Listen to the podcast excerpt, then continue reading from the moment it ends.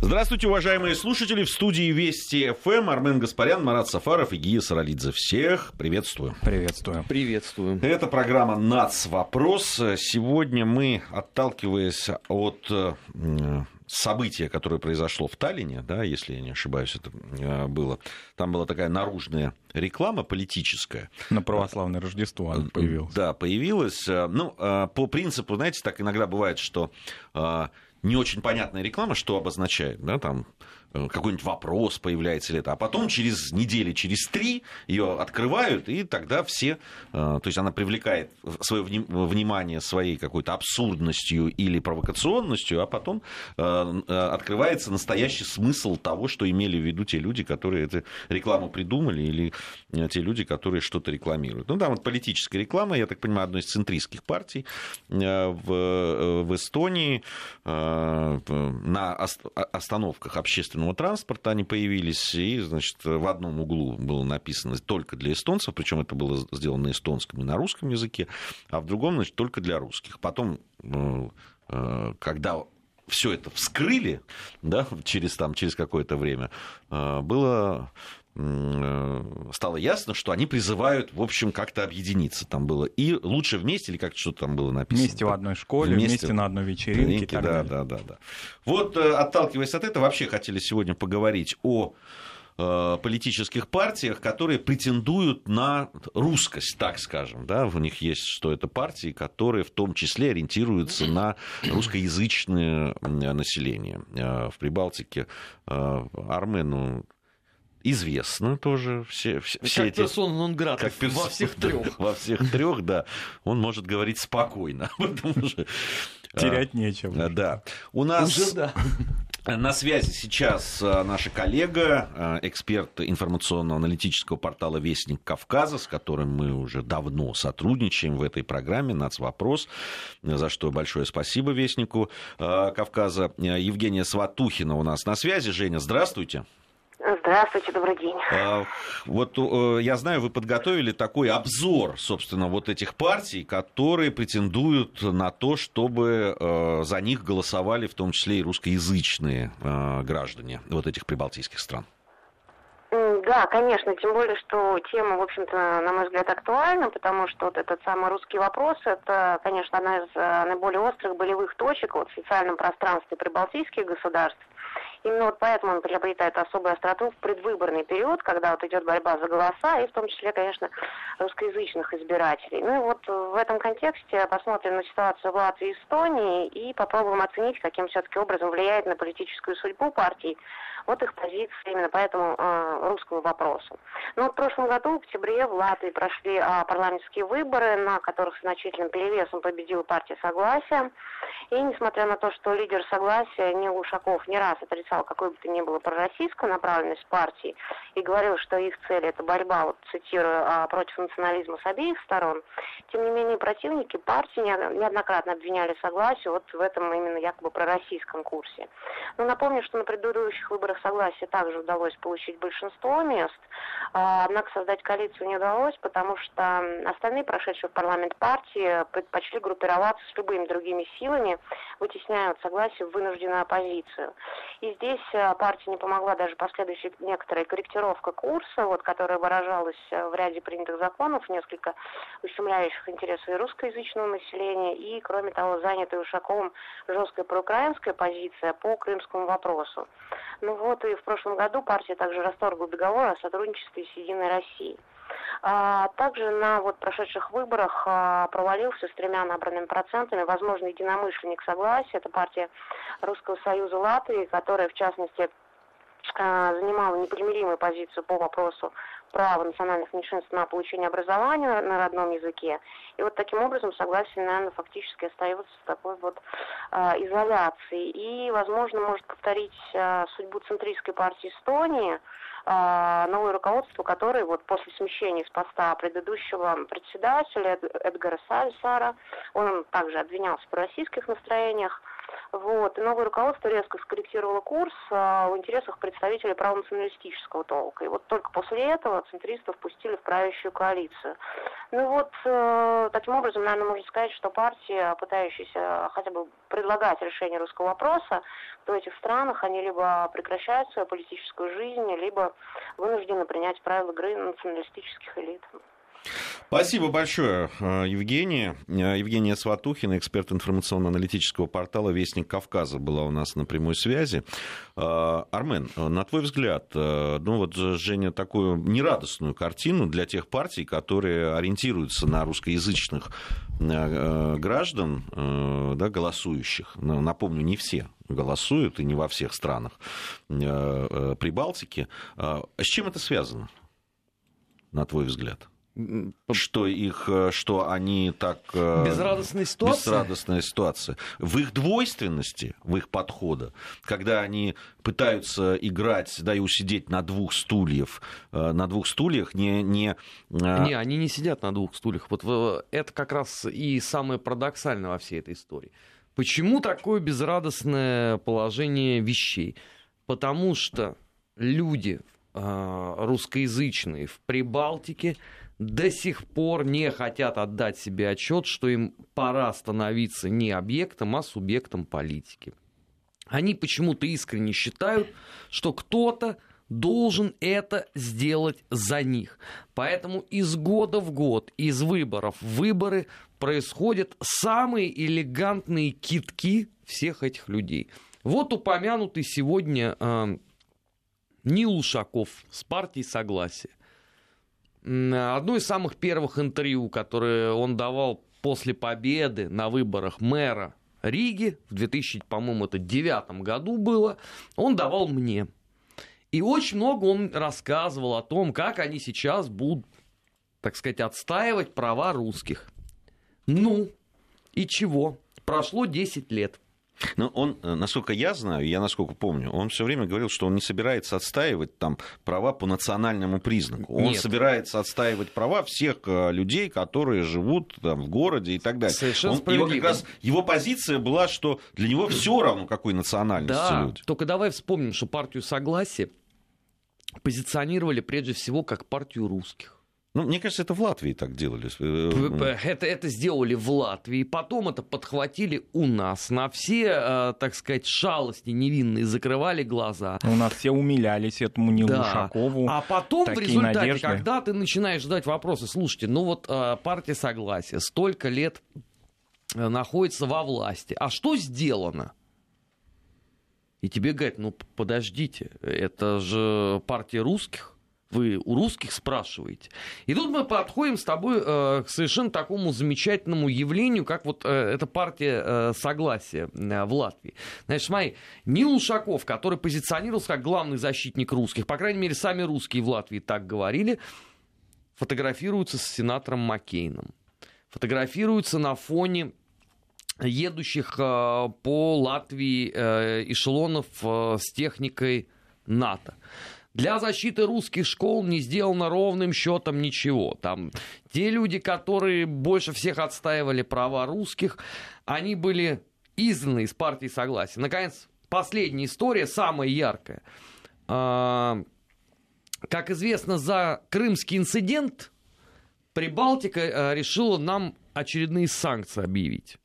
И в том числе голосовался этот вопрос в латышском сейме. Почему-то все депутаты – основные партии согласия проголосовали за. Это как? Это такая партия ориентирована на русских, а с другой стороны, давайте скажем честно, иного никакого результата там быть не могло просто по определению. Потому что там вот это есть прослойка людей, я их называю professional Russian. Это люди, которые бывшие э, сотрудники профсоюзных и партийных организаций, и вот они ведут борьбу за последние достижения советской власти на протяжении последних 25 лет. У меня коллега э, ездила как раз вот на последние выборы э, в Латвии и пообщалась с многочисленным вот этим вот э, партийным контингентом. Друзья, это в чистом виде ужас. С таким базисом никакой надстройки не будет в принципе. Можно будет только из года в год проигрывать. Что, собственно, и происходит. А люди не хотят взрослеть. Они почему-то искренне считают, что этим должен заниматься кто-то. Знаешь, по самым минимальным подсчетам 300 тысяч русских находится сегодня на территории Латвии. Это минимальный подсчет, потому что на максимуме там они досчитали до 485 тысяч. Окей. Значит, на защиту русских школ максимально вышло 20 тысяч человек. Вопрос, остальные где все? Ну, всегда существуют пассионарии, ты знаешь, и люди, которые... Нет, а, прости, пожалуйста, а, если они говорят о том, что нас лишают последнего, нас лишают возможности учиться на нашем родном языке, то, казалось бы, в этот момент должна быть мобилизация. А те политические активисты этой партии, которые, ладно, они не всеми, они не связаны никакими обязательствами политическими. Согласен, но... вообще не собирался этим заниматься. И, и где честно они? скажем. Этим занимался Русский Союз Латвии. И потерпел, к сожалению, сокрушительное поражение. Еще и обидевшись на меня, что, дескать, вот я слишком э, критично относился к их деятельности. А у нас была программа как раз буквально в э, канун выбора в Латвии, и вот там мы эти политические позиции разбирали. В Эстонии примерно такая же ситуация. Вот эта партия, которая позиционирует себя тоже как центристская, она появилась, Эстония 200, она появилась буквально в самом конце 2018 года, такой предвыборный проект. Она тоже себя позиционирует как партия эстонцев и русских, и, собственно, вот, эту вот этот перформанс она а, разработала с точки зрения обращения внимания на то, что мы расколотое общество, мы живем даже в разных районах, а не то, что в городах. А, и, собственно, она очень похожа по своей такой политической риторике на партию согласия, тем паче, что а, в партии Эстония 200 очень много представители русскоязычного населения вступает в нее, и лидеры этой партии, они всячески подчеркивают, что они против национализма, и почти вот так же прямо стилистически похоже, с двух сторон. То есть мы против там а, каких-то политических активистов из Нарвы, которые там выступают только русский язык, город русский, там чуть ли не сливайтесь с Ивангородом, да, но в то же время и против там нацистов, и против нацистских, нацистской символики и так далее, и так далее. Ну, такие вот умеренные. Умеренные. И в то же время никаких а, конкретных в предвыборной программе, а я ее посмотрел, они же ее перевели на русский язык, поскольку они центристская партия, никаких обещаний по отношению к самой больной теме а, русскоязычного населения Прибалтики к русским школам нет. А между тем, перед самым Новым годом, собственно, в канун Нового года, президент обаятельной дамы, мы ее тоже часто поминаем в наших программах, Керсти Калвилайт, президент Эстонии, выступил с обращением к своему населению, где обещала в 2019 году активизировать процесс а, ну, фактически ликвидации русских школ. То есть то, что школы должны быть эстоноязычными, позиционируя это как политику равных возможностей. То, что если национальное меньшинство ребенок обучается в иной языковой среде, то он имеет неравные возможности при поступлении в высшее учебное заведение. Вот такими благими намерениями выложено в дорогу вот такой эстонский ад. Вот это очень интересная такая позиция, то есть не то, что вы там оккупанты, вы, значит, хотите разговаривать на своем языке и так далее. Нет, мы заботимся о вас. Более того, президент посвятил Эстонии а, часть своего времени рабочего в прошлом году тому, что она находилась в городе Нарва. Это была памятная такая пиар-акция. Она несколько, буквально, я думаю, что дней 10, если не две недели, находилась перевела свою резиденцию в самый русский город Эстонии. Напомним, что в этом городе 95% населения составляет русский и русскоязычный. В самом Таллине половина населения. Поэтому из этой акции ничего не вышло, потому что конкретных-то шагов каких вот школ сейчас там осталось, если я не ошибаюсь, 74 русских школ в Эстонии. Согласно закону 2010 года, они а, должны преподавать русский язык в соотношении 40% по отношению к эстонскому. А теперь вот это новогодний подарок, новогоднее обещание президента Эстонии, они вообще должны быть ликвидированы фактически. Ну, вот... я, я не вижу, что может это остановить. И партия эта, которая такая вот хорошая, такая центристско-либеральная даже отчасти, да, она ничего не обещает своему русскому избирателю, и более того, она, ну, эта акция, на самом деле, ну, она глупая, конечно, но я не думаю, что она с какими-то очень дальними такими последствиями. Какой-то маркетолог, видимо, придумал эту не, историю. Я думаю, это, конечно. Не, на самом деле, э, что там говорить, э, я даже в советское время да, когда там часто бывал в Таллине и даже жил какое-то время, и, и, и в позднесоветской, и сразу после там, 90-х годов, там, в 90-м, 91-м довольно часто бывал, и, конечно, то это бросалось в глаза разделение города по языковому там, и по национальному признаку. Это было в том числе и в советское время. Были э, там бары и рестораны, куда ходили русскоязычные, и были бары и рестораны, куда ходили, в основном, как их называли в Таллине, курады, да, черти. А так эстонцев называли там... Ну, мило. Мило, да, там это сам. Вот. Э, э, и противостояние это было серьезное. Просто они не соприкасались иногда. Просто. Ну, то, есть, то есть это две общины, которые очень замкнуто жили. Это, был, это, это бросалось в глаза даже человек, который вот приехал со стороны там, буквально там несколько дней живет в городе и уже на это обращал внимание. И есть полярный град, а вот мы Нарву назвали, да, а есть город Тарту, который такой оплот вообще эстонской да. национальной культуры, и университет, который когда-то там был, Юрьевский и так далее, но это все уже давно забыто, он такой вот оплот, именно центр, эпицентр эстонской национальной традиции. Кстати говоря, некоторые русскоязычные представители общественной жизни Эстонии, насколько я помню, это сын Юрия Лотмана, знаменитого нашего культуролога, они как раз еще в конце 80-х, начале 90-х годов перешли на позицию Национального фронта. И есть такая часть русскоязычного населения, они как-то очень мало у нас говорится, может быть, стыдливо, а может, просто их не замечают, потому что их не так много. Они активисты эстонского национального движения, будучи русскими. Очень э, много активистов, тех, кто приехал. Вот уже в недавние, по последние там 5-6 лет, они, значит, э, приехали в Прибалтику, это что в Латвии, что в Эстонии и стали такими эстонскими националистами. Особенно кто из, из них, кто собственник недвижимости стал. Но что касается Эстонии, на самом деле там очень интересная статистика относительно приезжих за 2018 год. А, дело в том, что эстонские националисты, они а, значит, опечалены тем, что приезжает в Эстонию много украинцев. И они, приезжая в Эстонию, становятся частью, как они считают, русскоязычной, э, русскоязычной общины. И вот, в частности, есть там в Эстонии такая дама пожилая, Ингрид Рютель. Я думаю, что кто следит за политической историей Эстонии, понимает ее фамилию, да, сразу. Это жена бывшего президента Эстонии Арнольда Рютеля. Кстати говоря, он из категории вот именно партийных эстонцев. Он был председатель президиума Верховного Совета Эстонской ССР и так далее. Но это тоже все уже за кадром, забыто. Так вот, это госпожа Рютель фольклорист. И она, это, кстати, очень тоже интересная прибалтийская история, потому что очень много вот гуманитариев, фольклористов, историков, филологов, они были всегда в авангарде национального движения. И она говорит, что самую главную угрозу, это я цитирую, для Эстонии представляют не негры и мусульмане, сказала она. Прям вот так, именно цитата.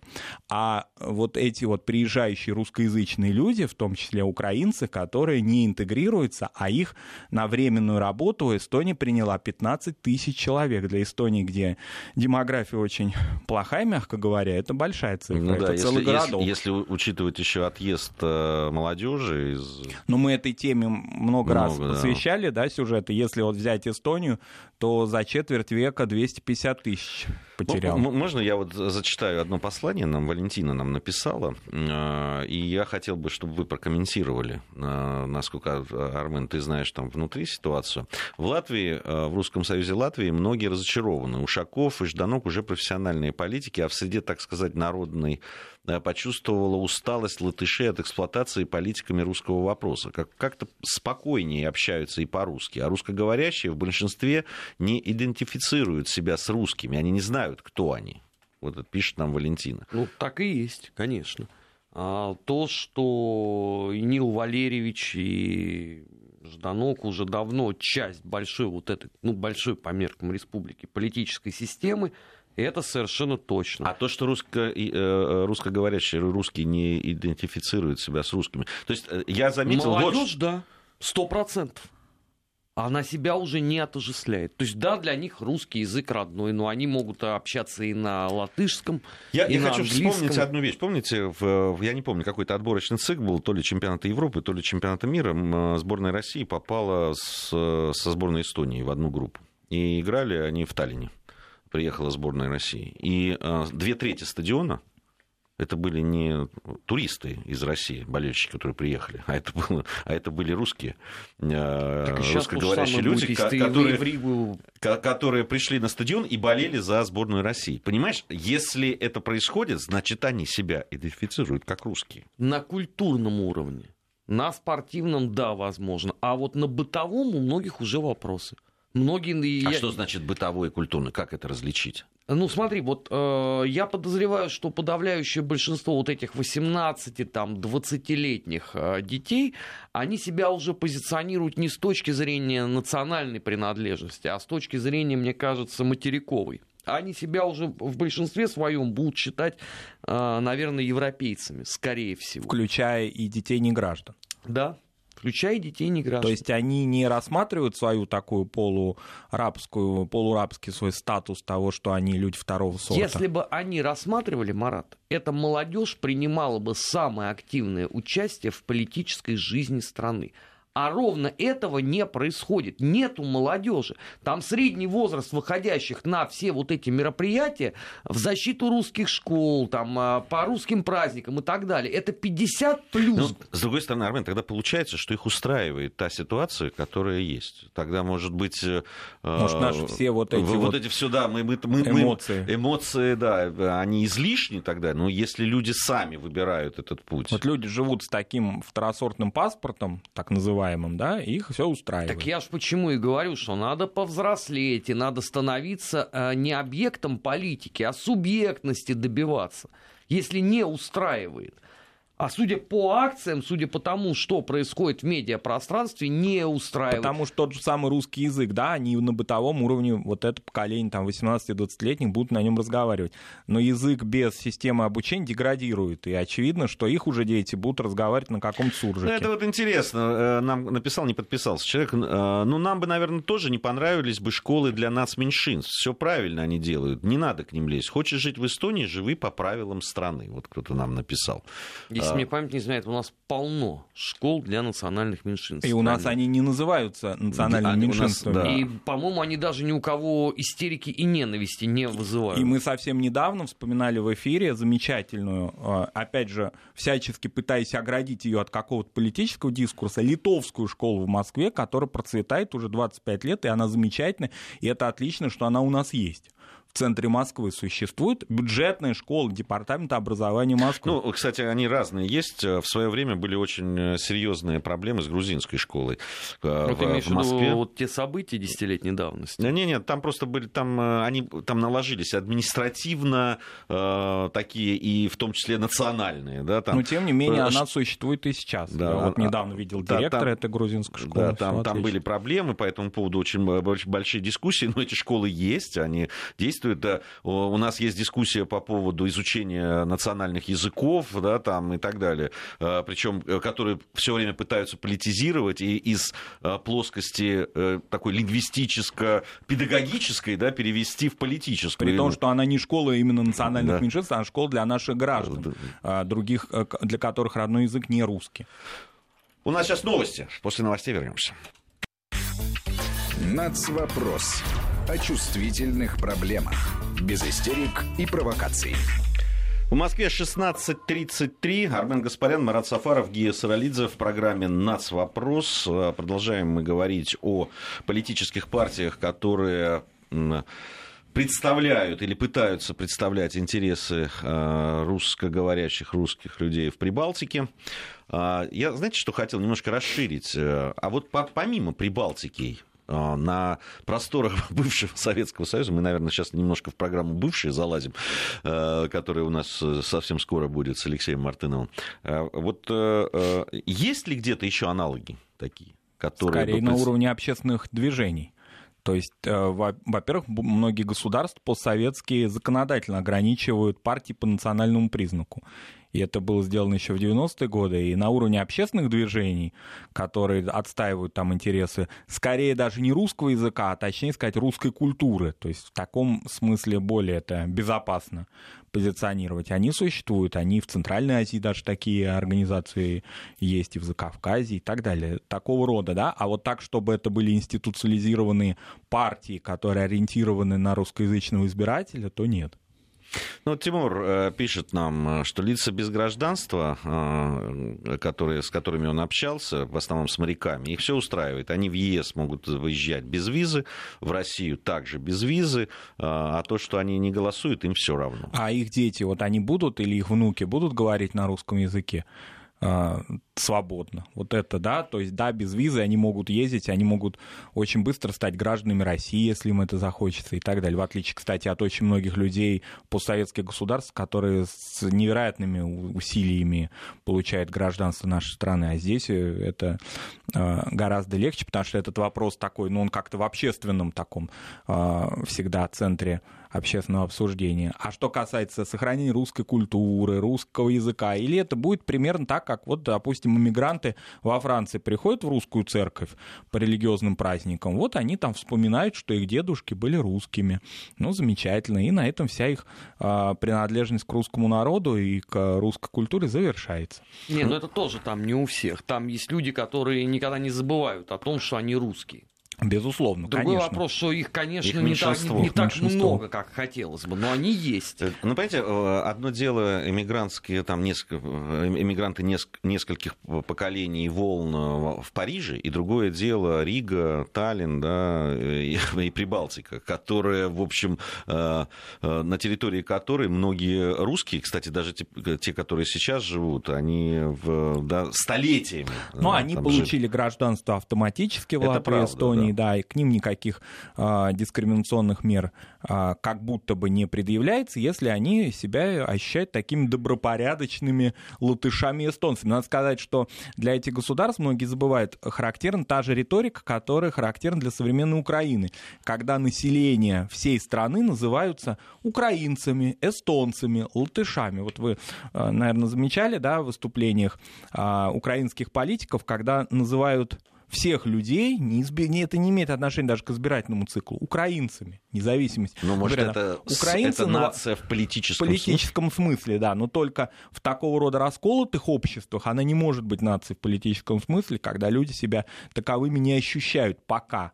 Может быть, в перспективе, а почему бы и нет? Вот, кстати, с Эстонией не так все плохо на самом-то деле. Вот э, президент, который, ну, давайте будем прямо говорить, выполняет в Эстонии такие представительские функции. Она может там говорить очень хорошо о русских или очень плохо, но такого влияния особого на правовой процесс она не имеет. А между тем а, премьер-министр Эстонии 8 января, то есть через день после вот этих вот павильонных, значит, перформансов, он встречался с послом Российской Федерации а, в Эстонии. И это, в общем, такой знак, который обсуждался в эстонских СМИ, потому что на протяжении последнего года особых каких-то политических контактов с дипломатическим ведомством нашим а, в Таллине не происходило.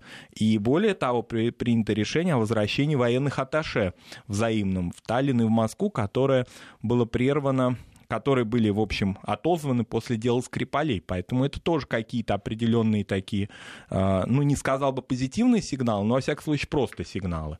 В культурном смысле у нас есть из всех балтийских государств наиболее какие-то активные отношения с Эстонией. Вот буквально сегодня вечером в Большом театре завершаются гастроли эстонской оперы. А в Третьяковской галерее с большим успехом проходит выставка эстонского искусства а, с 20 э, века. Поэтому вот какие-то культурные связи, которых у нас практически нет с Латвией и вообще нет с Литвой, я не имею в виду представителей интеллигенции, приезжающих по своей инициативе или ставящих по своей инициативе по коммерческим каким-то проектам спектакля, я имею в виду государственных, а, на государственном уровне отношений с Эстонией все-таки вот этот ручеек в течение 18 года не прерывался. Это надо отдать должное, конечно.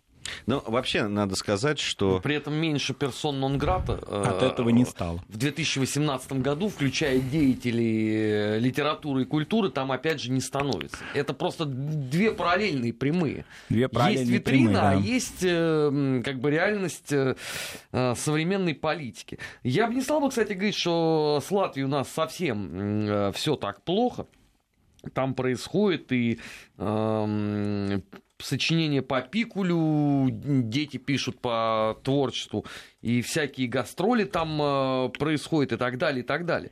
Другой вопрос, что это же все, к сожалению, не мейнстрим э, вот этой вот э, ситуации между э, Россией и Прибалтикой. А это скорее вообще не, не имеет никакого отношения к реальной политике, которая происходит.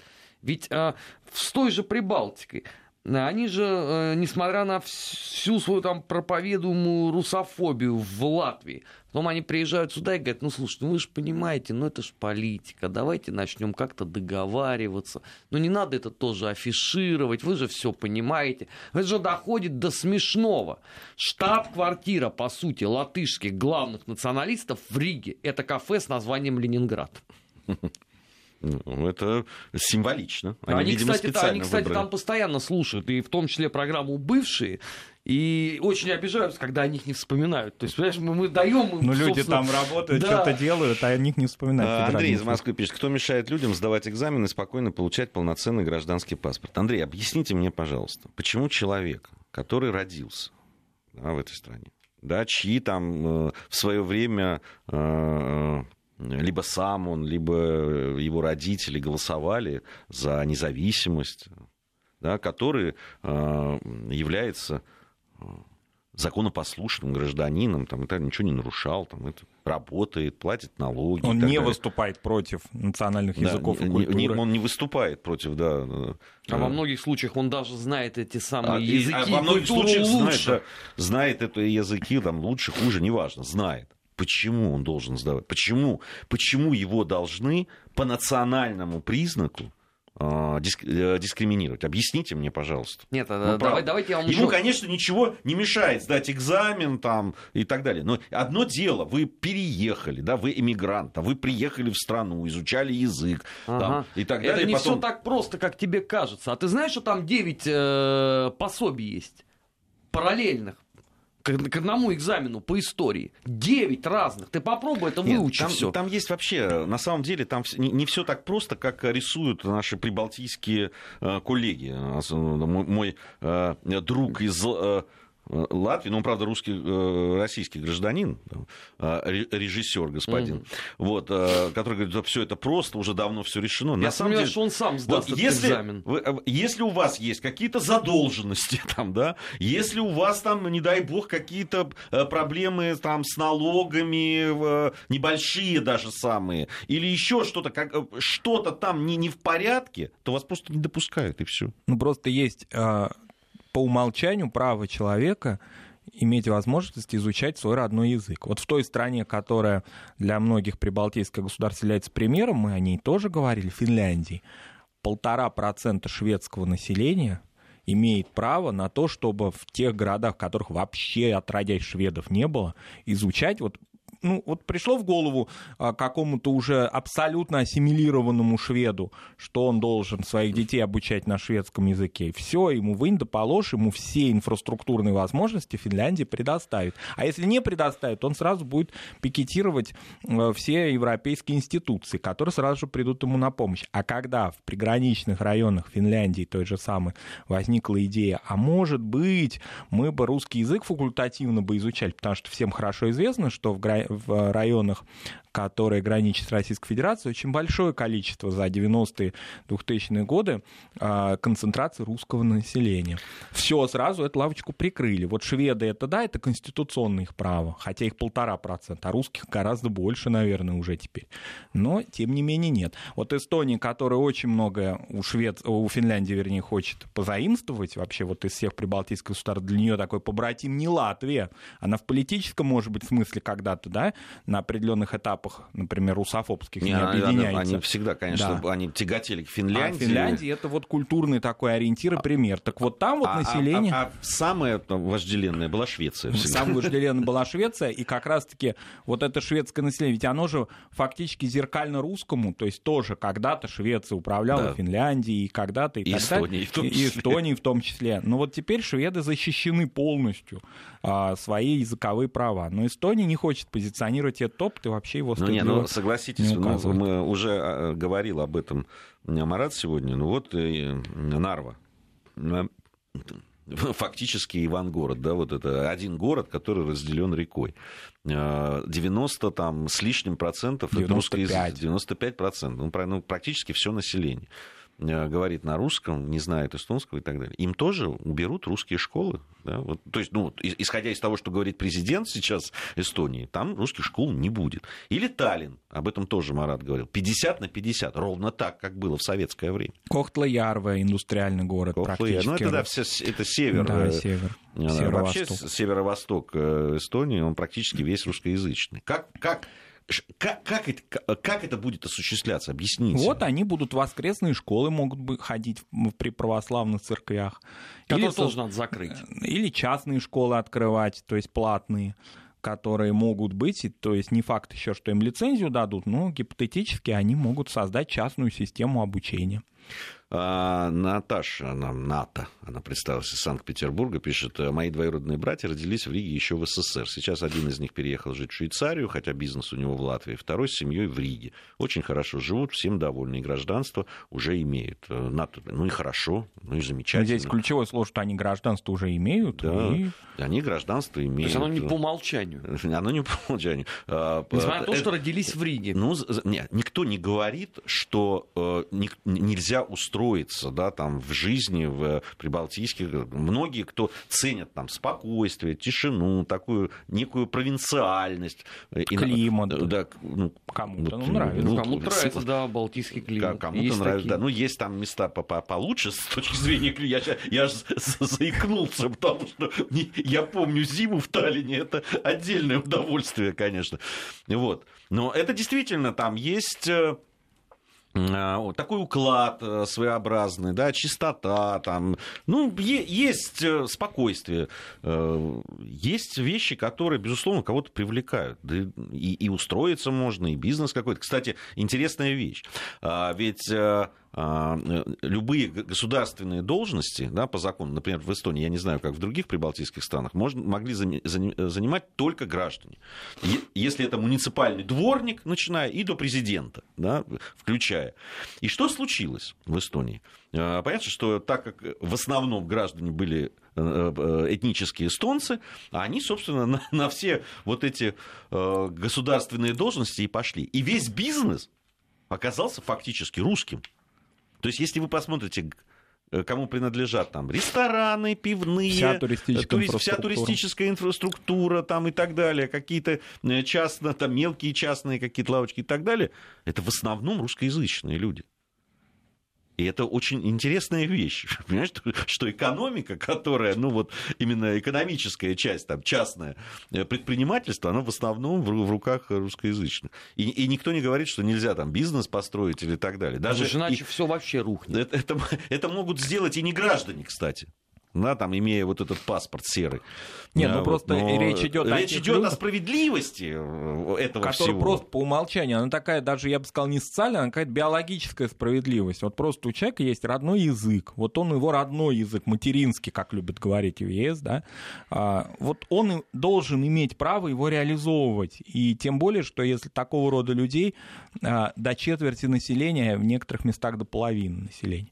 Здесь речь идет не о том, что, да, вот есть какие-то социальные лифты. Ну, конечно, за 25 лет они несколько улучшились, и ситуация сейчас не 91-92 года. Тем не менее, вот, допустим, такой социальный лифт. А, вице-мэр Таллина, а, я тут недавно узнал, ее зовут Зулейха Исмаилова.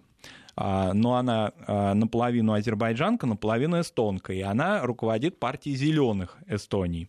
Ну, тоже там нет никаких, конечно, русских программ, и их ждать там не нужно в ее политической платформе, потому что она а, работает совсем на другом поле. Ну, тоже вот пример человека, как бы такой с нетитульной фамилией, да, вот он возглавляет одну из партий, потому что с точки зрения правового такого поля у нее все в порядке с гражданством, со всеми делами.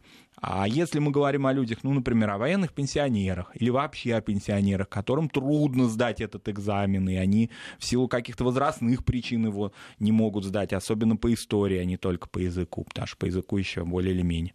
Здесь речь идет не о том, что об активных людях, социально активных, а о людях, которые ну, просто не имеют своих каких-то возможностей для реализации базовых социальных прав. И в центре Европы при этом живут. Там проблема-то в другом еще что среди зафиксированного оттока населения из Прибалтики подавляющее большинство это как раз не русские.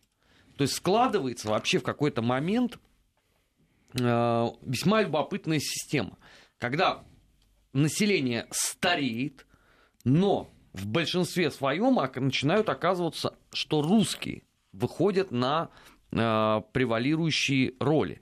Тогда вопрос, а дальше что будет? Но они же все не граждане, да, они не могут пойти в политику, они лишены каких-то прав. Потом-то что? Ну, через там еще там 20-30 лет. Молодые активные латыши или литовцы в данном случае в Эстонии немножко другая ситуация, но тоже похожая. Вот они выехали. Остались русские а, не граждане. В большинстве своем иногда просто целыми а, анклавами они живут. И какая это политическая ситуация, когда, например, выборы фактически становятся нелегитимными, потому что в них принимать будет участие не половина, например, граждан государства, да, значительная часть не граждан будут за пределами избирательного процесса. Тогда что это за политическая система? А, вот нам Сергей написал. У нас в Приднестровье три государственных языка. Русский, украинский и молдавский. Каждый язык взаимоуважаемый, как и национальность. И, кстати, все вместе отстаивали в окопах право разговаривать на русском.